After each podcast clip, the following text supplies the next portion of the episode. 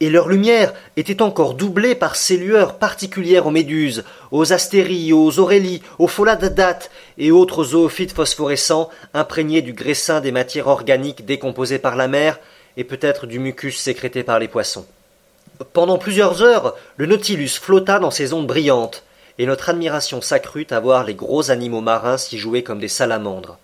Je vis là, au milieu de ce feu qui ne brûle pas, des marsouins élégants et rapides, infatigables clowns des mers, et des istiophores longs de trois mètres, intelligents précurseurs des ouragans, dont le formidable glaive heurtait parfois la vitre du salon. Puis apparurent des poissons plus petits, des balistes variés, des scombéroïdes sauteurs, des nasons loups, et cent autres qui zébraient dans leur course la lumineuse atmosphère. Ce fut un enchantement que cet éblouissant spectacle. Peut-être quelques conditions atmosphériques augmentaient-elles l'intensité de ce phénomène? Peut-être quelque orage se déchaînait-il à la surface des flots? Mais à cette profondeur de quelques mètres, le Nautilus ne ressentait pas sa fureur, et il se balançait, paisiblement, au milieu des eaux tranquilles. Ainsi nous marchions, incessamment charmés par quelque merveille nouvelle. Conseil observait et classait ses zoophytes, ses articulés, ses mollusques, ses poissons. Les journées s'écoulaient rapidement, et je ne les comptais plus. Ned, suivant son habitude, cherchait à varier l'ordinaire du bord. Véritable colimaçon, nous étions faits à notre coquille. Et j'affirme qu'il est facile de devenir un parfait colimaçon. Donc cette existence nous paraissait facile, naturelle, et nous n'imaginions plus qu'il existât une vie différente à la surface du globe terrestre, quand un événement vint nous rappeler à l'étrangeté de notre situation. Le 18 janvier, le Nautilus se trouvait par 105 degrés de longitude et 15 degrés de latitude méridionale. Le temps était menaçant, la mer dure et houleuse. Le vent soufflait de l'est en grande brise, le baromètre, qui baissait depuis quelques jours, annonçait une prochaine lutte des éléments. J'étais monté sur la plateforme au moment où le second prenait ses mesures d'angles horaires. J'attendais, suivant la coutume, que la phrase quotidienne fût prononcée, mais ce jour-là, elle fut remplacée par une autre phrase non moins incompréhensible. Presque aussitôt je vis apparaître le capitaine Nemo dont les yeux munis d'une lunette se dirigèrent vers l'horizon. Pendant quelques minutes le capitaine resta immobile, sans quitter le point enfermé dans le champ de son objectif. Puis il abaissa sa lunette et échangea une dizaine de paroles avec son second. Celui-ci semblait être en proie à une émotion qu'il voulait vainement contenir. Le capitaine Nemo, plus maître de lui, demeurait froid. Il paraissait d'ailleurs faire certaines objections auxquelles le second répondait par des assurances formelles. Du moins, je le compris ainsi, à la différence de leur ton et de leurs gestes. Quant à moi, j'avais soigneusement regardé dans la direction observée sans rien apercevoir. Le ciel et l'eau se confondaient sur une ligne d'horizon d'une parfaite netteté. Cependant le capitaine Nemo se promenait d'une extrémité à l'autre de la plateforme, sans me regarder, peut-être sans me voir. Son pas était assuré, mais moins régulier que d'habitude. Il s'arrêtait parfois, et les bras croisés sur la poitrine, il observait la mer. Que pouvait-il chercher sur cet immense espace? Le Nautilus se trouvait alors à quelques centaines de milles de la côte la plus rapprochée. Le second avait repris sa lunette et interrogeait obstinément l'horizon, allant et venant, frappant du pied, contrastant avec son chef par son agitation nerveuse. D'ailleurs, ce mystère allait nécessairement s'éclaircir, et avant peu, car sur un ordre du capitaine Nemo, la machine, accroissant sa puissance propulsive, imprima à l'hélice une rotation plus rapide. À ce moment, le second attira de nouveau l'attention du capitaine. Celui-ci suspendit sa promenade et dirigea sa lunette vers le point indiqué. Il l'observa longtemps. De mon côté, très sérieusement intrigué, je descendis au salon et j'en rapportai une excellente longue-vue dont je me servais ordinairement. Puis l'appuyant sur la cage du fanal qui formait saillie à l'avant de la plateforme, je me disposais à parcourir toute la ligne du ciel et de la mer.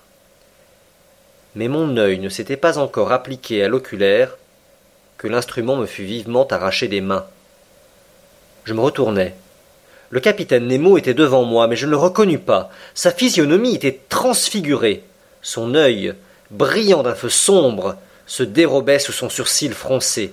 Ses dents se découvraient à demi.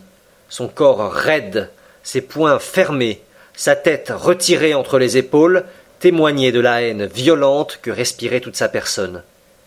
Il ne bougeait pas.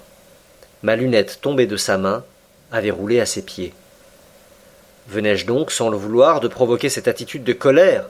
S'imaginait-il, cet incompréhensible personnage, que j'avais surpris quelque secret interdit aux hôtes du Nautilus? Non.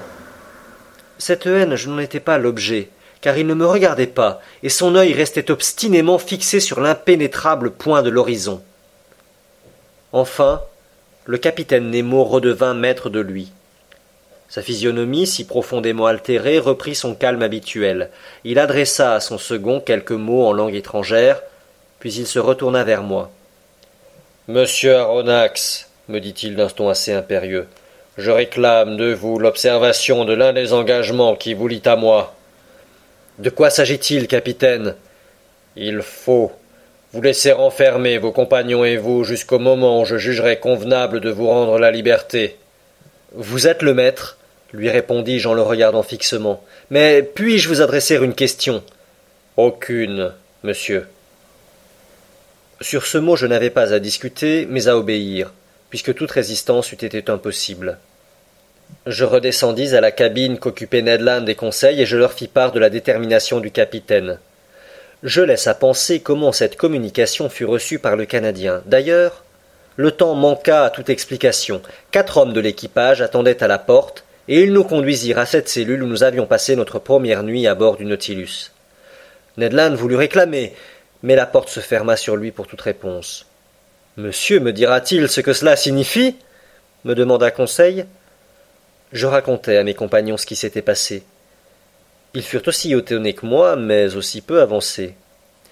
Cependant j'étais plongé dans un abîme de réflexion, et l'étrange appréhension de la physionomie du capitaine Nemo ne quittait pas ma pensée. J'étais incapable d'accoupler deux idées logiques, et je me perdais dans les plus absurdes hypothèses, quand je fus tiré de ma contention d'esprit par ces paroles de Ned Land. Tiens, le déjeuner est servi. En effet, la table était préparée. Il était évident que le capitaine Nemo avait donné cet ordre en même temps qu'il faisait hâter la marche du Nautilus. Monsieur me permettra-t-il de lui faire une recommandation? me demanda Conseil. Oui, mon garçon, répondis-je. Eh bien, que monsieur déjeune. C'est prudent car nous ne savons pas ce qui peut arriver. Tu as raison, Conseil. Malheureusement, dit Ned Land, on ne nous a donné que le menu du bord. Ami Ned, répliqua Conseil, que diriez-vous donc si le déjeuner avait manqué totalement? Cette raison coupa net aux récriminations du harponneur. Nous nous mîmes à table, le repas se fit assez silencieusement, je mangeais peu. Conseil se força, toujours par prudence, et Ned Land, quoi qu'il en eût, ne perdit pas un coup de dent. Puis le déjeuner terminé, chacun de nous s'accota dans son coin.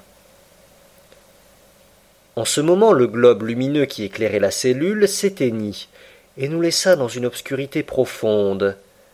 Ned Land ne tarda pas à s'endormir, et ce qui m'étonna, Conseil se laissa aller aussi à un lourd assoupissement. Je me demandais ce qui avait pu provoquer chez lui cet impérieux besoin de sommeil, quand je sentis mon cerveau s'imprégner d'une épaisse torpeur. Mes yeux, que je voulais tenir ouverts, se fermèrent malgré moi. J'étais en proie à une hallucination douloureuse. Évidemment, des substances soporifiques avaient été mêlées aux aliments que nous venions de prendre. Ce n'était donc pas assez de la prison pour nous dérober les projets du capitaine Nemo, il fallait encore le sommeil. J'entendis alors les panneaux se refermer. Les ondulations de la mer, qui provoquaient un léger mouvement de roulis, cessèrent. Le Nautilus avait-il donc quitté la surface de l'océan? Était-il rentré dans la couche immobile des eaux? Je voulus résister au sommeil. Ce fut impossible. Ma respiration s'affaiblit. Je sentis un froid mortel glacer mes membres alourdis et comme paralysés. Mes paupières, véritables calottes de plomb, tombèrent sur mes yeux. Je ne pus les soulever. Un sommeil morbide, plein d'hallucinations, s'empara de tout mon être. Puis les visions disparurent et me laissèrent dans un complet anéantissement.